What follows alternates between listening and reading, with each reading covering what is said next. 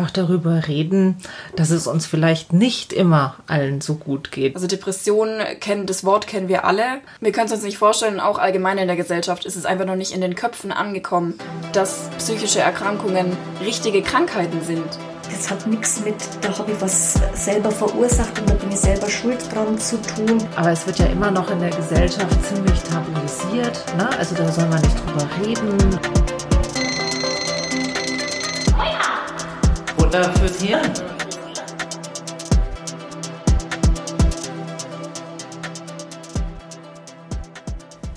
Hallo und herzlich willkommen zu einer neuen Folge unseres Podcasts Wake Up Futter fürs Hirn.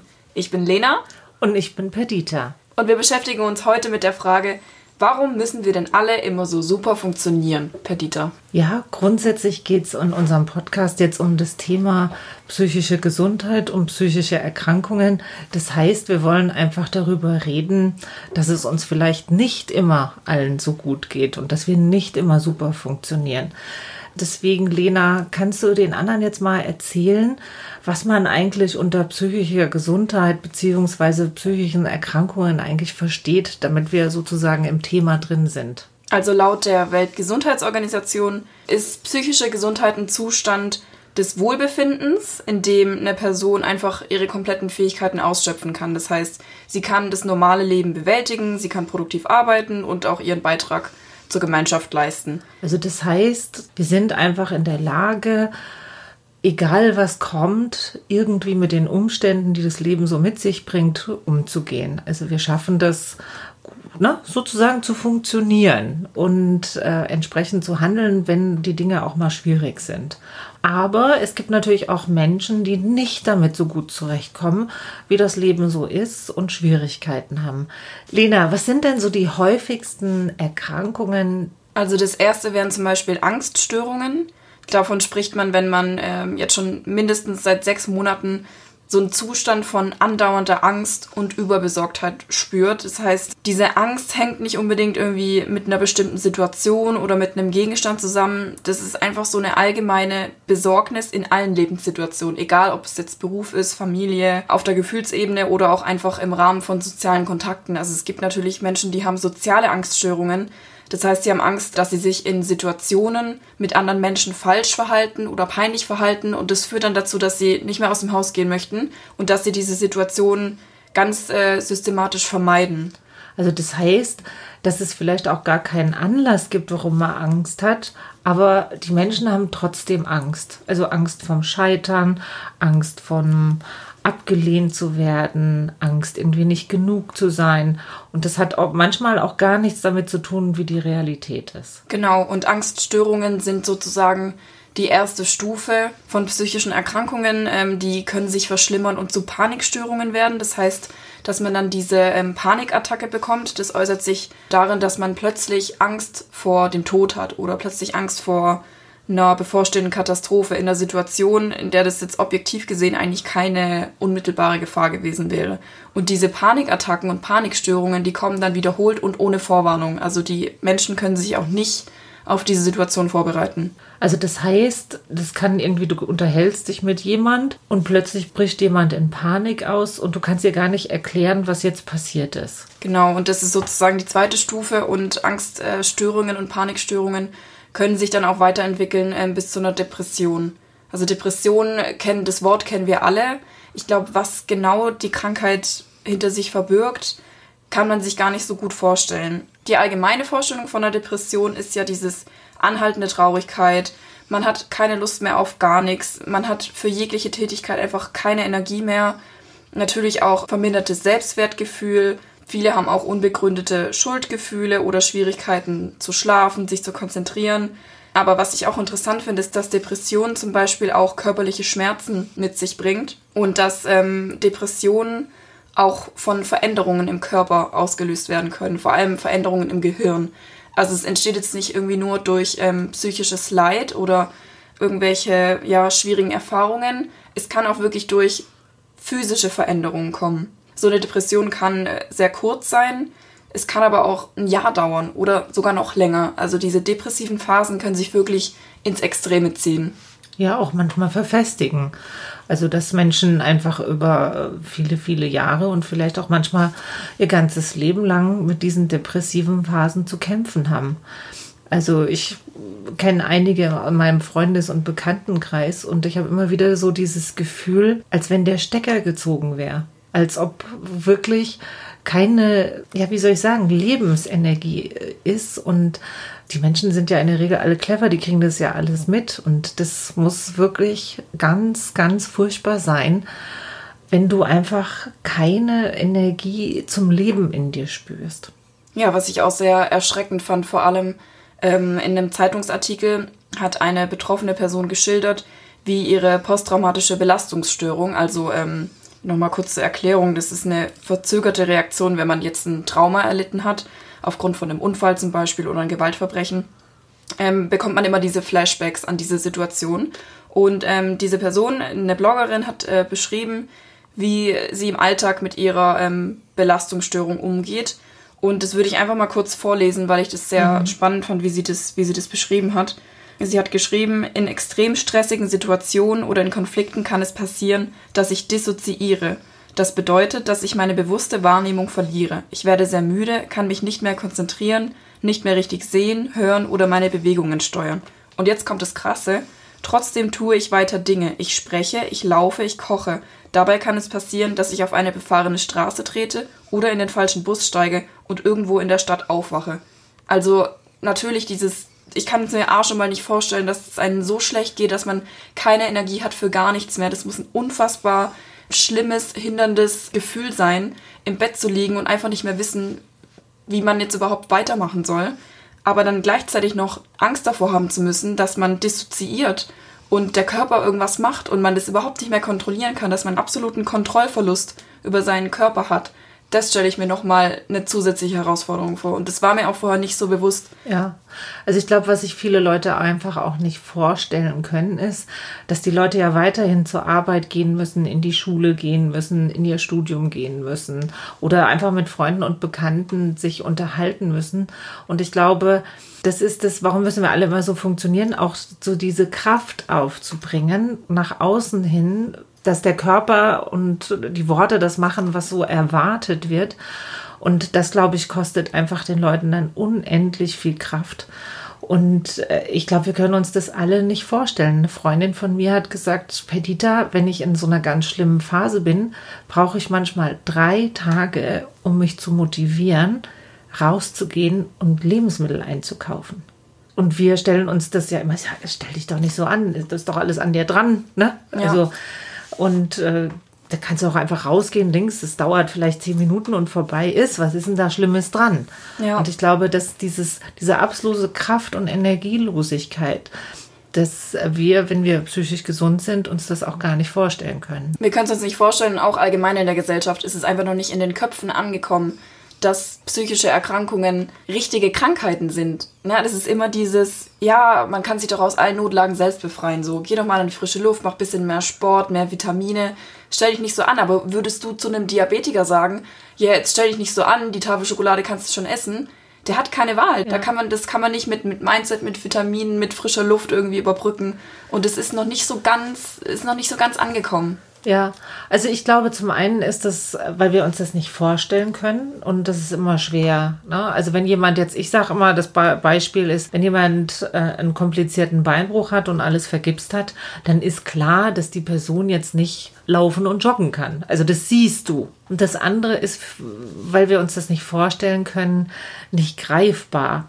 Und du hattest aber von einer vierten Krankheit gesprochen, die sehr häufig vorkommt. Was war denn das nochmal? Und zwar habe ich noch das Borderline-Syndrom rausgesucht, also die Borderline-Persönlichkeitsstörung. Ähm, das bedeutet, dass man sehr impulsiv und emotional instabil ist, vor allem in Bezug auf menschliche Beziehungen.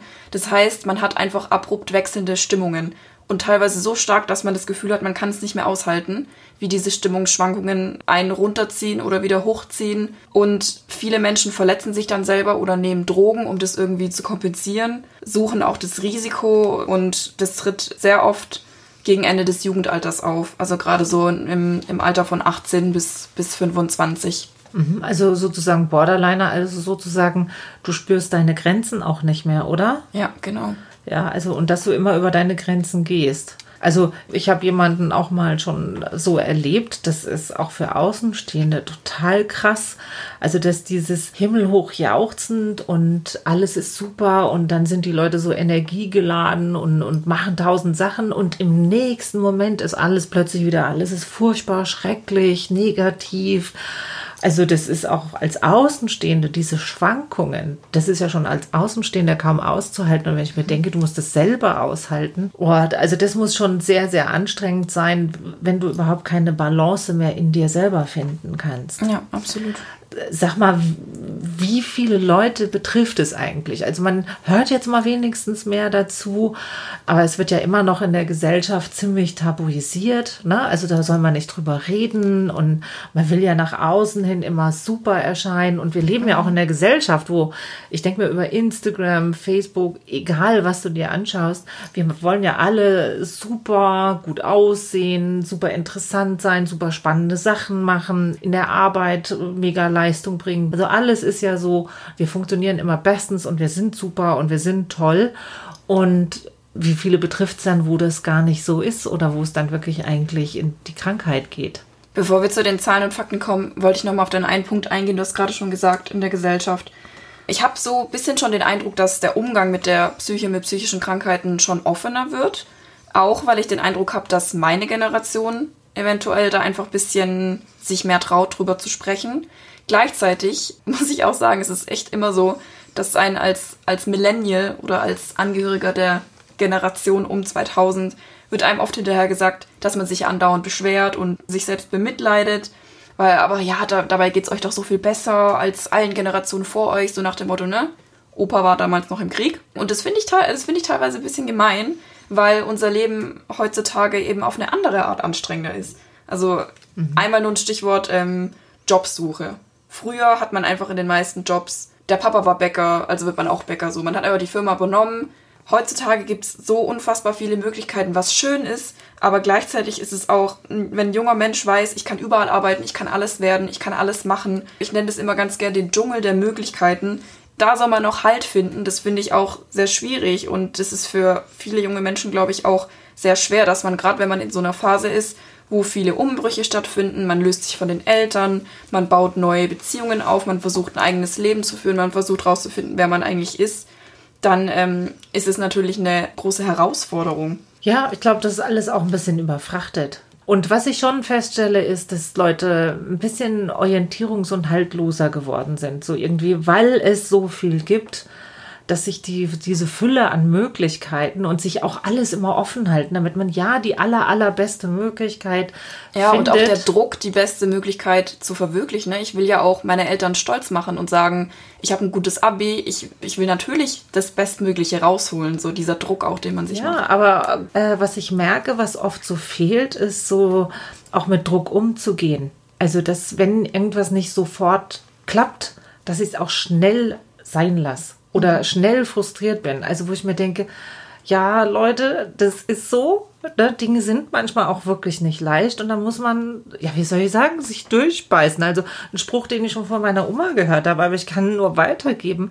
Ja, manchmal sind Dinge anstrengend und das funktioniert nicht immer, aber wenn man dran bleibt, dann kriegt man es vielleicht doch hin und das Gefühl dann, dass du trotzdem, auch wenn es schwer war, was aushalten kannst und dass du was erreichen kannst, dass das es braucht.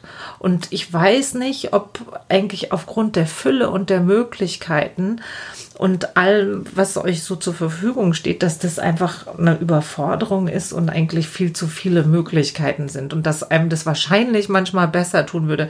Du hast drei Optionen, A, B oder C. Genau. Was ich auch noch sehr spannend finde, ist zum Beispiel der Aspekt, dass ich ja auch, weil wir es jetzt über, über Jobwahl hatten, weil sich unsere Welt so schnell verändert. Ich habe gestern gelesen, dass 65 Prozent aller Kinder die jetzt gerade in der Grundschule sind, werden einen Job haben, den es aktuell noch gar nicht gibt. Die Jobs verändern sich, die Aufgaben verändern sich. Wenn man jetzt schon denkt, dass die Menschen arbeiten, ist so viel mehr einfach Kopf und mental. Also sind auch ganz andere Herausforderungen und auch so das Thema Gefühle. Ich habe auch das Gefühl, dass Gefühle sehr viel wichtiger sind, dass auch in der Arbeitswelt Gefühl sozusagen so ein Kapital ist. Ne? Du brauchst Empathie, du sollst immer netzwerken und Soft Skills und einfühlsam sein, verständlich sein, sympathisch sein. Also Gefühl ist ein richtiges Kapital und eigentlich auch Mhm. Emotionale Gesundheit ist ein Kapital. Du sollst ja immer funktionieren. Ja, ja. Und gleichzeitig wird es aber auch, sag ich mal jetzt, von Leuten deiner Generation erwartet. Also sozusagen auch ein Arbeitgeber, ne? Der soll nett sein, der soll kooperativ sein, der soll dich nicht so unter Druck setzen, der soll dir eine schöne Arbeitsatmosphäre liefern. Ne? Also auch sehr viel Anspruchshaltung, was auf der anderen Seite einem auch gegeben wird. Gut, äh, da können wir uns jetzt, glaube ich, lange verzetteln, ja. aber ich glaube, sollten noch mal zu meiner ursprünglichen Frage zurückgehen. Äh, wenn wir jetzt drüber reden, wie viele Leute betreffen eigentlich psychische Erkrankungen? Da hat ja unser Rechercheteam einiges rausgesucht. Vielleicht kannst du den Leuten mal erzählen, von wem reden wir hier eigentlich? Genau, also circa 165 Millionen Menschen in der EU leiden jährlich an psychischen Erkrankungen, wie beispielsweise Depressionen und Angststörungen, über die wir gesprochen haben. Das muss man sich mal geben, das sind 38 Prozent der EU-Bevölkerung. Vielleicht gerade mal noch was in Bezug auf Deutschland. Und zwar fast jeder dritte Mensch in Deutschland leidet im Laufe seines Lebens mindestens einmal an einer psychischen Erkrankung. Und äh, auch nochmal zu den Gesundheitskosten. Psychische Erkrankungen verursachen mittlerweile circa 20 Prozent der anfallenden Gesundheitskosten. Also das ist schon eine große wirtschaftliche, aber auch eine große soziale Herausforderung die da auf einen Staat zukommt. Ja, und was jetzt auch der, was neue Trends sind, dass immer mehr 18- bis 29-Jährige zumindest auch für eine kürzere Zeit an psychischen Erkrankungen leiden. Die Zahlen sagen, fast zwei von fünf erwischt's. Genau, also, also in keiner Altersgruppe fühlen sich die Menschen psychisch schlechter als mhm. äh, zwischen 18 und 29. Das finde ich auch sehr erschreckend, dass der Trend da so Richtung junge Menschen geht. Ja, und das ist auch was, was ich jetzt aktuell in einem Bericht jetzt aus ähm, von der Beratungsstelle für psychische Gesundheit gelesen habe, dass die auch merken, dass zunehmend sich junge Leute bei ihnen melden. Und die Gründe auch das Thema, wie wir es eben besprochen haben, diese Orientierungslosigkeit, diese Überforderung, den Ansprüchen nicht zu genügen und auch einfach so, ich denke mir auch, was durch soziale Medien alles auf dich einprasselt und mit welchen Bildern du konfrontiert bist. Und wenn du dich da im ständigen Vergleich siehst, glaube ich, dann hast du immer das Gefühl, ich bin nicht gut genug. Und ich glaube, das ist halt einfach das, was oft so eine Ursache ist, dass Menschen fühlen, sie seien nicht gut genug, was ja eigentlich ein mhm. totaler Schmarrn ist. Aber wenn die Leute das fühlen, dann fühlen die das. Und es ist ganz schwer, glaube ich, da ranzukommen. Okay, äh, gibt es zu dem Thema auch noch andere interessante Fakten, die Sophie und Annika rausgesucht haben? Also ich wollte mal vielleicht noch einen Vergleich machen mit ähm, früher von 2005. Ähm, wenn man das vergleicht, gibt es jetzt eineinhalb Mal so viele psychisch Kranke. Also das heißt, mehr Menschen, die Angststörungen haben, mehr Menschen mit Panikattacken und fast zweimal so viele depressive Menschen, vor allem im, im Alter, wie wir es eben schon hatten, von 18 bis 25. Aber was ich jetzt eigentlich noch anmerken wollte, war, dass es das ja alles Krankenkassendaten sind und dass sie halt eigentlich auch nicht so viel helfen, weil sie zeigen ja nur, dass die Diagnosen zugenommen haben. Ist natürlich auch immer ein Unterschied. Heutzutage gibt es bestimmt mehr Therapeuten, die vielleicht auch besser diagnostizieren und wir hatten ja auch schon angesprochen, dass junge Menschen sich vielleicht auch doch mehr trauen und einfach besser Bescheid wissen über Krankheiten. Aber heißt es jetzt einfach, dass es mehr Krankheiten gibt oder mehr Diagnosen? Das ist halt auch schwierig zu beurteilen. Also ich glaube, es liegt schon dran, dass es jetzt, sage ich mal, mehr Akzeptanz in der Gesellschaft gibt, dass man das auch ansprechen kann oder dass auch darüber berichtet wird. Also ich weiß das von ähm, der Generation mein, meines Opas, ähm, die sind ja im Krieg und die haben ja krasseste traumatisierende Erfahrungen gemacht und dann kamen die aus dem Krieg zurück und sie mussten einfach funktionieren. Also da gab es überhaupt keine Beratungsstellen, keine Psychiatrien, außer du bist jetzt halt komplett durchgetildet, dann bist du halt weggesperrt worden. Aber dass die darüber reden durften oder ähnliches, das war total überhaupt, es wurde darüber nicht geredet. Das heißt, eine ganze Generation sozusagen von schwerst traumatisierten Menschen durfte nicht darüber reden, was sie seelisch belastet. Und ich glaube, erst zwei Generationen später sozusagen fing das an, dass man erkannt hat, das sind Krankheiten, darüber muss man sich wirklich, wirklich äh, sich darum kümmern, darüber sprechen. Ja, und vor allem auch, es lohnt sich, darüber zu sprechen. dass es lohnt sich, da zur Therapie zu gehen und ähm, sich helfen zu lassen. Aber ja, wenn wir schon dabei sind, ist halt auch immer die Frage, ab wann, ab wann ist es eine Krankheit? Also es gibt jetzt mehr Diagnosen. Es gibt ja auch immer diese, diese Menschen, die sagen, ja, die bilden sich das nur ein und jetzt auf einmal hat jeder eine Angststörung und jeder hat Probleme. Ab wann spricht man von einer Krankheit? Und da ähm, habe ich ein paar Fragen rausgesucht, die man auch sich selber stellen kann oder wenn man jemanden aus dem Freundeskreis hat, über den man sich Sorgen macht, wo man einfach mal ein bisschen Anhaltspunkte hat, um herauszufinden, ob die Person vielleicht nicht doch mehr Hilfe braucht als einfach nur einen guten Freund. Mhm. Okay, also wenn ich jetzt ähm, mir das selber frage, beziehungsweise ein Freund, eine Freundin frage, was sind das denn für Anhaltspunkte? Also einerseits ist gleich die erste Frage ähm, in Bezug auf Freunde, habe ich denn überhaupt noch Menschen, mit denen ich über meine Probleme sprechen kann? Und helfen diese Gespräche denn überhaupt noch? Normalerweise ist es ja so, dass es eigentlich gut tut, wenn man, man hat einen guten Freund, man erzählt von seinen Problemen und danach fühlt man sich irgendwie erleichtert und denkt, ja, ich habe Menschen, die sich um mich kümmern, es wird schon alles irgendwie wieder werden. Also sozusagen, ich schaffe das durch ein Gespräch, den Druck aus meiner Seele rauszunehmen. Genau. Und wenn ich geredet habe, ist mir auch leichter. Genau, mhm. und wenn ich dieses Gefühl nicht mehr habe, dass diese Gespräche helfen, ist es schon mal ähm, ein Zeichen, dass ich vielleicht einfach andere Hilfe brauche. Und ähm, das dritte wäre dann, ähm, ob diese Veränderungen auch anderen deutlich auffallen. Also bin es nicht nur ich, sagen vielleicht auch andere Personen, die mir nahestehen. Also irgendwie in letzter Zeit wirkst sehr unausgeglichen und dich kann nichts mehr aufbauen. Und dann muss man sich auch fragen, wie lange ist es schon so? Wenn das schon länger als drei Monate ist, dann ist es schon, also ich meine, klar, jeder hat mal schlimme Phasen, vielleicht Trauerphasen oder ja, Phasen, die einfach länger gehen, als jetzt, wenn man mal schlecht drauf ist. Das ist natürlich dann auch ein Sonderfall. Aber ähm, wenn sowas länger geht als drei Monate, dann ist es schon auf jeden Fall ein Indiz, dass da vielleicht mehr dahinter steckt. Und das Letzte, was ein Indiz sein könnte, ist ähm, diese Einstellung, ist mir das eigentlich alles nicht total egal, weil habe ich da nicht eigentlich überhaupt keine Kraft dafür. Also wenn man merkt, ich habe diese Probleme und mir geht's schlecht, aber ich habe einfach keine Kraft und keine Energie, mich überhaupt damit zu beschäftigen. Ich will mich gar nicht damit auseinandersetzen, mir ist es eigentlich egal.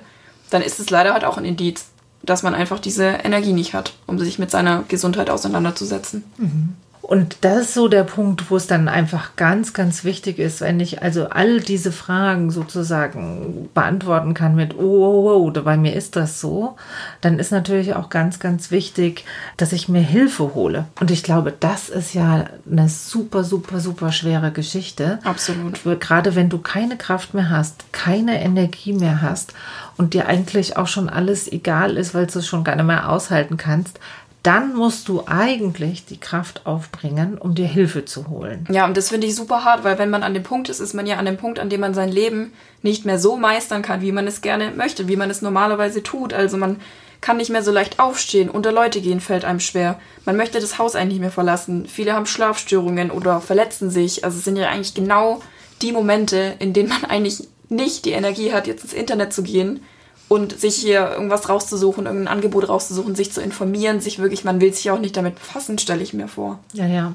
Aber das ist ja mittlerweile schon so, dass sich da die Situation deutlich, deutlich gebessert hat. Also, um euch mal ein paar Anregungen zu geben, wie sieht denn so eine Hilfsstruktur aus, die es bei mir vor Ort gibt?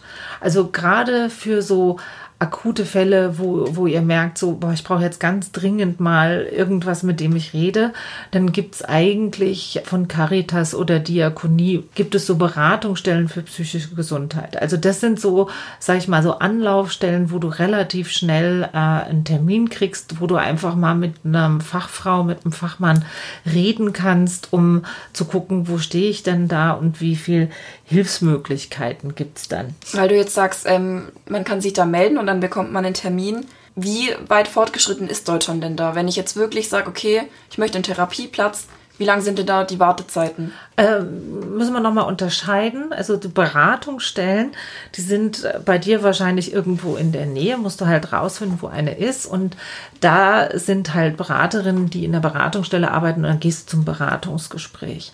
Das, wenn die Berater und Beraterinnen feststellen, Mensch, das ist was langfristig, an dem du arbeiten musst, äh, gibt es ja verschiedene Möglichkeiten. Hast du eine ganz krasse Akutsituation, brauchst du eine stationäre Behandlung Oder das heißt also, du gehst direkt in eine psychiatrische Einrichtung und bist da einfach auch für einen, längeren Zeitraum. Ne? Also ich glaube, vier Wochen ne, ist äh, bis zwei Monate, manchmal sogar vielleicht länger. Das ist eine Möglichkeit. Oder es gibt die Möglichkeit der Tagesstruktur. Das heißt, du gehst tagsüber in die Klinik und bist dann abends zu Hause. Oder du hast ähm, eine, äh, du kriegst einen Platz für eine Psychotherapie, das heißt, du suchst ja einen Psychotherapeuten und ähm, hast dann so regelmäßig über einen längeren Zeitraum, ne, gehst du dorthin zur Beratung. Das Problem ist oft, dass ähm, die Situation sehr schwierig ist, also dass die Plätze für Psychotherapie, aber auch für Psychiatrie total eigentlich viel zu wenig für den aktuellen Bedarf sind. Also bei uns in Niederbayern weiß ich, dass das einfach eine Unterversorgung ist. Das heißt, du hast manchmal total lange Wartezeiten, bis du überhaupt einen Termin kriegst oder bis dir das auch bewilligt wird. So, und dann jetzt mal in der Psychotherapie, da ist es ja auch so, dass du ja mit der, du musst ja auch gucken, kannst du mit der Person wenn die sich länger begleitet und deinen Prozess begleitet, dann musst du ja auch das Gefühl haben, ich kann der Person vertrauen. Ne? Und dann sozusagen, wenn das nicht passt, dann musst du ja wieder jemand anders suchen. Ne? Und das, die Krankenkasse muss das auch bewilligen und so. Das sind schon alles Prozesse, wo du alles erstmal beantragen musst. Mhm. Und auch so ein Platz bei der Psychiatrie, das dauert ähm, in der Regel drei, teilweise drei Monate bis zum Jahr, bis du da einen Platz kriegst. Oder auch äh, eine Psychotherapie, da wartest du manchmal 20 Wochen, ne, bis du da, so ist die Durchschnittszeit, bis du da einen Platz kriegst. Und dann muss man sich auch vorstellen, dann hast du ein oder zwei Gesprächstermine im Monat. So, deswegen ist auch ganz wichtig zu schauen, gibt es vielleicht einfach bei mir in der Region Selbsthilfegruppen? Also es gibt einfach für viele äh, Erkrankungen gibt es einfach auch Selbsthilfegruppen, die sehr, sehr unterstützend sein können. Es gibt auch manchmal so offene Angebote. Also bei uns zum Beispiel bietet das die Lebenshilfe an. Das ist eine Einrichtung, wo du einfach vorbeigehen kannst. Und da sind halt einfach Leute da, aber du kannst einfach vorbeikommen. Ne? Das ist so eine offene Tagesstruktur. Und wenn du einfach grundsätzlich merkst, ich packe das nicht alleine zu leben, gibt es auch die Möglichkeit äh, von einer äh, psychotherapeutischen Wohngemeinschaft. Das heißt, du lebst mit Leuten in einer Wohngemeinschaft, wo regelmäßig auch jemand kommt und wirklich schaut, geht's mhm. euch gut oder so. Also es gibt einfach grundsätzlich viele, viele Angebote und es gibt wirklich super tolle Übersichtsseiten, äh, wo man sehen kann, welche Angebote gibt es auch bei mir in der Nähe. Mhm. Und wir werden das auch bei uns auf der Webseite von dem Wake Up Podcast veröffentlichen. Okay, super. Dann ist ja Caritas ist auf jeden Fall schon mal ein gutes Ja, Diakonie Stichwort. ist eine, eine, ganz wichtige. Dann gibt es die, zum Beispiel in Bayern gibt es die Bayerische Gesellschaft für psychische Erkrankungen. Äh, die ganzen Kliniken, da kannst du auch alle Daten und Fakten kriegen.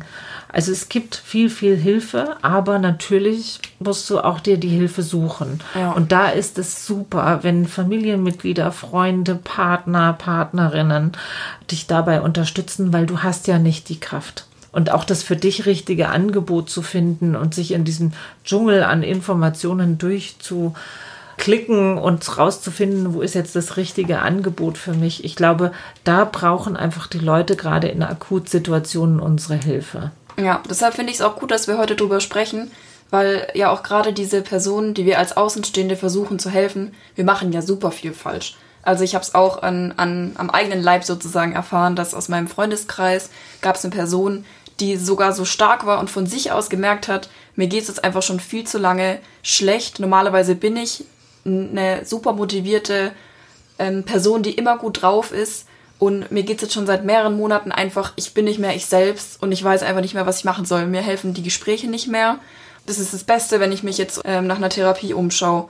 Und wir fanden das alle super stark von der Person und haben auch intuitiv dann, glaube ich, sogar das Richtige gemacht und uns erstmal auch bedankt und gesagt, dass wir das gut finden, dass sie das, dass sie uns so sehr vertraut, dass sie es uns sagt. Also das muss man auch sagen, das ist ja auch wirklich mutig sich in einer Gesellschaft wie heute, wo alle funktionieren müssen, hinzustellen und sagen, Leute, ich funktioniere nicht, also mir geht's nicht gut. Mhm. Ja. Und was habt ihr dann gemacht? Ähm, ja, aber ich musste in der Situation einfach feststellen, meine erste Intention war einfach, ich wollte die ganze Zeit Ratschläge geben. Ich wollte halt irgendwie helfen. Ich wollte der Person irgendwie sagen, was ich jetzt, was man meiner Meinung nach jetzt am besten machen könnte in der Situation, damit es ihr schnell wieder gut geht. Aber ich meine, wenn du mir jetzt irgendwie erzählst, dass du eine super seltene Krankheit diagnostiziert hast, von der ich als Nichtmediziner keinen Plan habe, gebe ich dir ja auch keine Ratschläge und sag, so und so muss man das behandeln. Ja. Wenn ich keinen Plan davon habe, dann muss ich halt einfach mal wegkommen von den Ratschlägen und von dem schnellen Helfen und ja. halt mehr zuhören. Ja, warte mal ganz kurz. Ich fand, jemand, der betroffen ist, hat mir was ganz Gutes auf den Weg gegeben. Der hat gesagt, du, in dem Moment sind deine Ratschläge Schläge. Also jeder Ratschlag in dem Sinn ist ein Schlag sozusagen, der mir sagt, das kannst du nicht. Und die können natürlich, klar, weißt du, der andere will mir ja nichts Böses, aber in dem Moment verstärkt man eigentlich dann nur das Gefühl, was der andere oder die andere ja sowieso hat. Ich bin nicht genug und ich passe nicht genug. Und sozusagen, ich glaube, dass dann auf, auf so einem Ohr gehört wird, das bin ich alles nicht und das erwartest du eigentlich von mir. Und dafür ist es auch einfach mal ganz wichtig, glaube ich, in dem Moment, dem anderen einfach mal zuzuhören und, und sozusagen in deren Realität abdriften, um das einigermaßen irgendwie erfassen zu können, wie es äh, dem anderen oder der anderen geht. Ja, und was ich auch gelernt habe, ist, dass es gar nicht so schlimm ist, wenn man einfach selber von der Situation überfordert ist, sondern dass es sogar die betroffene Person gar nicht schlecht findet, wenn man einfach mal seine Gefühle ausdrückt und sagt, boah, das, ist, das finde ich jetzt echt krass oder boah, ich weiß jetzt gerade gar nicht, äh, wie ich reagieren soll, dann weiß die andere Person wenigstens, dass man ihr zugehört hat und dass man das wahrnimmt als und es nicht abtut als irgendwas. Was auch wichtig ist beim aktiven Zuhören, ist sicher auch mal nachfragen, aber in der Form nachfragen, um den anderen nicht auszufragen. Also, dass man auch ein, ein Gespür entwickelt, ah, also im Sinne von, ich will dich verstehen, versuch mir das zu erklären, aber nicht so, ich bin sensationsgeil und jetzt machen wir hier einen Seelenstrip die vor mir. Also, ich glaube, das ist manchmal ein schmaler Grad ja. zwischen sag ich mal, gut nachzufragen oder einfach negativ nachzufragen. Aber ja. im Sinne von, deswegen gebe ich euch den Tipp, Leute, versucht zu verstehen, was in der anderen Person vorgeht. Also das ist eine andere Gefühls- und Erlebenswelt, in, in der wir uns auf der anderen Seite dann befinden. Und ich glaube, einfach auch mal anzuerkennen, dass es dem anderen gut geht. Also sozusagen versucht zu erkennen, den Gips, das vergipste Bein, was ihr so nicht seht. Und auch vielleicht auch zu fragen, du, was, was kann könnt, ich für dich tun vielleicht genau, einfach? Ja, ja was kann oder ich für was dich tun? Oder willst du mhm. es mir erzählen? Oder wie, wie fühlst ja. du dich in dem Moment? Mhm. Es sind vielleicht Fragen, mit denen, mit denen man ganz gut ähm, mhm. mit der anderen Person einfach umgehen kann. Und ich denke, ein wichtiger Punkt ist immer einfach Respekt und nicht immer voraussetzen, dass es anderen Menschen gut geht. Also nicht immer davon ausgehen, bloß weil man jetzt, wie du gerade eben gesagt hast, äußerlich keinen Gips sieht, dass mit der Person alles klar ist. Und man muss auch sagen, gerade wenn, sag ich mal, jemand über einen längeren Zeitraum mit Depressionen kämpft oder einfach keinen Lebensmut mehr hat und das auszuhalten, das aufzufangen, das ist auch sehr kraftzehrend. Seid bitte für die Leute da. Das, was ihr geben könnt, gebt aber auch wenn ihr merkt, Mensch, jetzt geht was über meine Kraft hinaus, dann holt euch auch Hilfe, weil diese Angebote wie in den Beratungsstellen oder sowas, da gibt es auch Angebote für Angehörige oder Betroffene. Also das auch, wenn du jetzt zum Beispiel sagst, du hast da einen Freund oder eine Freundin, der oder die das betrifft, geht da mal in so eine Angehörigengruppe oder so eine Beratung und, und lasst, ne, dass ihr auch die Möglichkeit habt, das zu erzählen, weil das war ein sehr guter Tipp, den ich mal bekommen habe. Wenn ein Flugzeug abstürzt und diese Masken fallen runter, was ist der Tipp, was sie dir immer sagen? Zieh dir erst die Maske an und helf dann den anderen. Weil wenn dir die Luft ausgeht, kannst du dem anderen auch nicht helfen. Okay, wir haben eine absolute Expertin auf dem Gebiet eingeladen, nämlich die Silvia Seider. Sie ist Diplom-Sozialpädagogin, Sozialwissenschaftlerin, Supervisorin, Fachtherapeutin für Psychotherapie, Erwachsenenbildnerin und Kommunikationstrainerin. Sie ist seit vielen, vielen Jahren Leiterin des Kompetenzzentrums für Gesundheitsförderung und Prävention am Gesundheitsamt des Landkreises Passau Sie ist Lehrbeauftragte der Hochschule in Landshut und hat auch eine eigene Praxis für Zukunftsgestaltungen, wo sie zum Beispiel ein Kurzzeit Psychotherapien anbietet zu Themen wie Beziehungsprobleme, Ängste, Phobien, depressive Verstimmungen, Stress, Erschöpfung, Burnout. Und insgesamt können Menschen zu ihr kommen, die in Lebenskrisen sind. Sie bietet dazu auch Coachings und Seminare und Moderationen an und vieles, vieles mehr. Meine erste Frage an dich, Silvia, ist, was machst du, wenn es dir anfängt schlecht zu gehen, damit es dir wieder besser geht? Ja, ich denke, der erste Schritt ist tatsächlich wahrzunehmen, dass es mir nicht gut geht, weil das oft, ähm, wenn viele Bälle in der Luft fliegen, es manchmal ganz schwierig ist, ähm, sie selber noch zu spüren. Also tatsächlich eine Analyse der Situation. Ja, wo stehe ich gerade? Das ist so der erste Schritt. Und der zweite Schritt ist tatsächlich dann wirklich für basale Dinge zu sorgen. Also wirklich wieder versuchen, vernünftig zu schlafen, also Schlafhygiene zu betreiben, auch versuchen, wenn nachts das Gedankenkarussell anfängt zu kreisen, tatsächlich wieder einen Stift und ein Papier neben das Bett zu legen und da aufzuschreiben und dann ist es mal von mir weg. Ähm, das andere ist aber auch Atmen. Also immer wieder versuchen, tief zu atmen. Der Hirn, das Hirn braucht Sauerstoff. Tatsächlich das Handy zu stellen, alle eineinhalb Stunden zumindest mal fünf Minuten Pause zu machen, Fenster auf, mal durchzustrecken und natürlich auch für vernünftiges Essen zu sorgen. Und Dinge nicht hinten runterfallen zu lassen, die Kraftquellen sind, weil oft, oft ist man abends so fertig, dass man nur noch auf die Couch will und dann alle netten Gespräche mit lieben Menschen hat man keine Energie mehr und die sind eigentlich die Energiequelle. Also zu versuchen, da wieder eine vernünftige Balance herzustellen. Das sind schon mal sehr viele gute Tipps. Ähm, dann kommen wir doch gerade mal zu den inhaltlichen Fragen und zwar, wieso engagierst du dich überhaupt in diesem Bereich? Also ich denke, das hat natürlich was mit meiner mit meinem Beruf zu tun, der Berufung ist. Also es ist mir einfach ein ganz wichtiges Thema, für die Gesundheit zu sorgen. Ich habe ja vorher ganz lange in der Beratung gearbeitet und mit Menschen, die sozusagen die Weiche äh, schon lange gestellt haben in Richtung Krankheit. Also das ist eine wichtige und wertvolle Aufgabe, die braucht es auch, aber es macht Sinn, vorher zu schauen, nämlich an der Weiche zu stehen oder vor der Weiche zu stehen und äh, zu versuchen, sozusagen da zu sein, bevor das Kind in den Brunnen fällt. Und ähm, gibt es irgendwas, was dich aktuell besonders bewegt? Wir hatten jetzt bei uns im Podcast darüber gesprochen, dass psychische Erkrankungen vor allem junge Menschen betreffen, genau in diesem Alter von 18 bis 29. Also ich denke, da gibt es zwei Sichtweisen drauf. Das eine ist natürlich, wo viel nachgeschaut wird, findet man auch viel. Ja, also ich denke, dass Menschen früher auch schon psychische Belastungen äh, hatten. Das wurde aber nicht als Diagnose kategorisiert. Das Zweite ist aber auch, dass das Bewusstsein für psychische Gesundheit gestiegen ist. Das heißt also, viele mehr Menschen gehen zu Fach. Äh, Experten, Expertinnen, um sich da Unterstützung zu holen. Also das heißt, das ist ja immer die Frage, ist es tatsächlich mehr geworden? Ich denke, in manchen Bereichen sicherlich, der Leistungsdruck ist größer geworden. Systeme, die damit nicht mitkommen. Also ich denke, es gibt ja Unterschiede zwischen Jungen und Mädchen. Also viele Veränderungen die nicht mit der Person erstmal zu tun haben, sondern auch mit Rahmenbedingungen.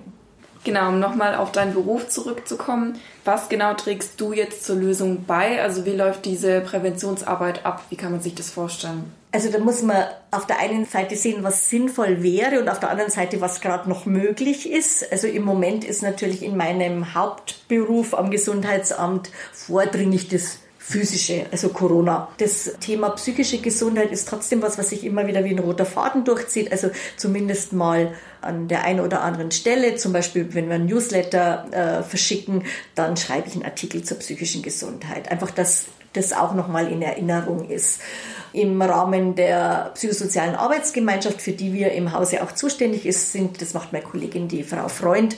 Die haben jetzt zum Welttag der seelischen Gesundheit dafür gesorgt, dass die Beratungsstellen nochmal bekannter gemacht werden. Also solche, sage ich mal, äh, niedrigschwelligen äh, Möglichkeiten, dass Menschen wissen, das ist normal in Krisen auch, ähm, sich nicht gut zu fühlen, keine Antwort zu haben und vielleicht auch die ein oder andere Handreichung, wie sie da wieder rauskommen können und für diejenigen, die tatsächlich schon größere Schwierigkeiten haben, auch nochmal aufzuzeigen, welches wirklich großes Beratungsnetz wir im Landkreis Passau haben. Und mit niedrigschwellig meine ich dort auch Es kann jeder und jede hingehen. Das kostet häufig nichts. Da gibt es Schweigepflicht. Und es ist auch offen für Menschen unter 18, die Sorge haben, vielleicht muss da die Mama oder der Papa noch mit unterschreiben oder mitgehen oder so. Auch die können sich an solche Beratungsstellen wenden. Es gibt viele Online-Angebote, wo ich gar nicht aus dem Haus gehen muss und auch vielleicht mich nicht aus der Deckung bewegen muss. Und es gibt auch viel nachzulesen, wenn ich da Informationen haben will.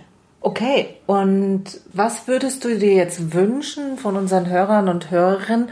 Was sollen die sich in, ins Hirn tackern, wie man mit dem Thema psychische Erkrankungen umgeht, also gerade vielleicht mit eigenen, aber auch wenn man merkt, ich habe jemand in meinem Freundesbekannten oder Familienkreis, den das betrifft. Was wünschst du dir, wie zukünftig Leute anders denken, handeln oder fühlen sollen? Es gab so eine schöne Kampagne vor ein paar Jahren zum Thema Depression und ich denke, das lässt sich auf die seelische oder psychische Gesundheit generell übertragen, nämlich das Kampagnenmotto war, bitte stör mich heißt, gerade das Thema psychische Erkrankungen aus der Tabu-Ecke herauszuholen, was ja zum Glück schon seit vielen Jahren passiert. Ähm, deswegen denke ich, gehen auch viel mehr Menschen ähm, zu Experten, Expertinnen und deswegen gibt es auch mehr Diagnosen. Also das würde ich mir einfach wünschen, dass Menschen den Mut haben, wenn sie bei anderen äh, merken, äh, da läuft was nicht gut, wohlwollend, nicht übergriffig, einfach nachfragen, hey, wie geht's dir? Was ist denn los, wenn du jemanden brauchst, mit dem du drüber reden magst? Ich bin bereit oder ich weiß zumindest jemanden, der dann helfen kann. Und für diejenigen, die selber betroffen sind, auch dieses, das ist kein persönliches Verschulden. Also ich denke, das ist ja oft mit Schuld und Scham verbunden. Auch immer wieder sich in Gesprächen die Entlastung holen und auch für sich selber sich immer wieder die Entlastung geben. Das hat nichts mit, da habe ich was selber verursacht und da bin ich selber schuld dran zu tun, sondern eher zu, zu schauen, wo sind meine Energien, wo sind meine Ressourcen, was gibt es in meiner Umgebung und das dann auch zu nutzen, um sich da Unterstützung zu holen und nicht zu glauben, ich muss mich selber wie Münchhausen aus dem Sumpf am eigenen Schopfe herausziehen, weil ab einem gewissen Grad geht es einfach nicht mehr. Okay, wie ihr hört, sind wir gerade in einer Beratungsstelle, die ganz zentral ist. Also ihr hört bei diesem Interview im Hintergrund immer wieder auch Geräusche. Wir danken dir ganz, ganz herzlich für das Gespräch und dass du dir die Zeit genommen hast. Und auch einfach dein Appell, ey Leute, holt euch Hilfe und die anderen sprecht's an, finde ich, ist ein ganz wichtiger Hinweis. Vielen Dank, dass du gekommen bist. Gerne. Ja, jetzt haben wir ja sehr lange gesprochen. Was möchtest du, Lena, unseren Zuhörern und Zuhörerinnen ins Hirn tackern? Für mich ist eigentlich das Wichtigste, wenn man mit einem anderen Menschen redet, ob man jetzt einen neuen Menschen kennenlernt oder mit einem Freund, einer Freundin redet, jemand aus der Familie, nicht immer davon ausgehen, dass bloß weil man nichts sieht, dass es der Person gut geht. Psychische Erkrankungen sichtbar machen. Einfach sagen, das ist kein Tabu. Mit mir kannst du drüber reden, wenn du drüber reden möchtest. Reagiert ehrlich. Wenn ihr genauso blöd reagiert wie ich, reagiert eben auch blöd. Aber reagiert einfach und zeigt, dass ihr da seid. Seid aufmerksam und genau. Ja. Und für mich wäre es wichtig, jetzt die andere Seite zu beleuchten. Hey, alle ihr da draußen, denen es nicht gut geht wenn ihr merkt, na, mir geht's nicht gut, das Leben ist so schwer, ich pack das nicht, sagt es, macht es sichtbar. Versucht mit der letzten Kraft, die euch noch geblieben ist, euch anzuvertrauen, Menschen, die euch lieben, oder sucht euch auch professionelle Hilfe. Es gibt wirklich ganz, ganz viel, weil ihr habt alle das Recht, dass ihr wieder gesund werdet und dass ihr ein gutes Leben führt. Also alle da draußen, holt euch Hilfe, sprecht eure Freunde an, weil die wissen es oft nicht und sie können es nicht erahnen und ihr müsst es für sie sichtbar machen. Genau, und wie am Ende von jeder Folge haben wir auch heute wieder eine Challenge für euch mitgebracht, damit ihr das, was wir heute besprochen haben, einfach verinnerlicht und versucht umzusetzen, anstatt immer nur drüber nachzudenken. Meine Challenge wäre, dass wenn ihr das nächste Mal mit Freunden oder mit der Familie zusammensitzt bei einem Gläschen und der erste fängt an, ach ja, ich habe in letzter Zeit irgendwie ein bisschen Rückenprobleme und der andere sagt, oh ja, mir tut die Schulter weh und ich weiß auch gar nicht, ich habe so viel Migräne. Sprecht einfach mal an, wenn, wenn ihr psychisch was habt. Sprecht einfach mal an, sagt, ich hatte, ich konnte letzte Nacht überhaupt nicht schlafen, ich habe super Schlafstörungen oder wenn ihr sowas krasses erlebt habt, mal wie eine Panikattacke.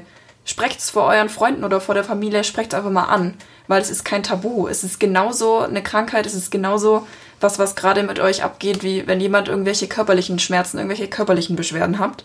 Und ähm, bringt es einfach mal auf den Tisch, weil das sind die Leute, die für euch da sind, die euch helfen wollen. Und da kann man drüber sprechen. Ja. Und auf der anderen Seite, das wäre die Challenge, wenn ihr in eurem bekannten Freundes- oder Familienkreis einfach merkt, dass es einer Person nicht gut geht, dass die Person sich schon länger sich nicht bei euch meldet. Vielleicht liegt es ja daran, dass die Person keine Kraft hat. Dann werdet ihr aktiv. Ruft da mal an und versucht wirklich zu sprechen und nicht nur eine Nachricht zu schicken. Und vielleicht einfach fragt sie mal, ey, wollen wir nicht mal wieder was zusammen machen und macht das konkret, ne? wollen wir dieses Wochenende das und das machen. Also holt sie raus, holt sie, holt sie aus ihren Zimmern raus und ähm, macht was Nettes, dass sie, dass man auch wieder erlebt, ja, ich habe ja auch Freunde, ich habe Bekannte, es gibt ja auch schöne Dinge in meinem Leben und bleibt da dran und wartet nicht immer, dass irgendein anderer sich meldet, sondern seid selber mal die Initiatoren. Und was sicher hilfreich ist, ist, dass ihr euch eine Liste macht wen gibt es hier bei mir vor Ort, der oder die helfen kann? Gibt es Beratungsstellen und ähnliches? Also das heißt, dass wenn ihr in der Situation seid, wo ihr Hilfe braucht, dass ihr diese Liste schon habt, beziehungsweise wenn ihr jemanden in eurem Familien-, Verwandten-, Freundeskreis habt, äh, wo ihr merkt, oh, die Person braucht Hilfe, dann habt ihr schon mal diese Liste und könnt Informationen weitergeben, wo jemand Hilfe bekommen kann.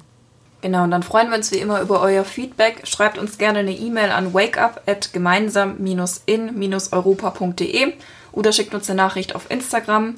Könnt auch gerne auf unserer Website vorbeischauen, futterfürshirn.de und dort auf der Website findet ihr auch wie immer alle Quellen. Ja, und damit sind wir auch am Ende unserer Folge und wir sagen euch wie immer Tschüss und, und bleibt, bleibt wach. wach.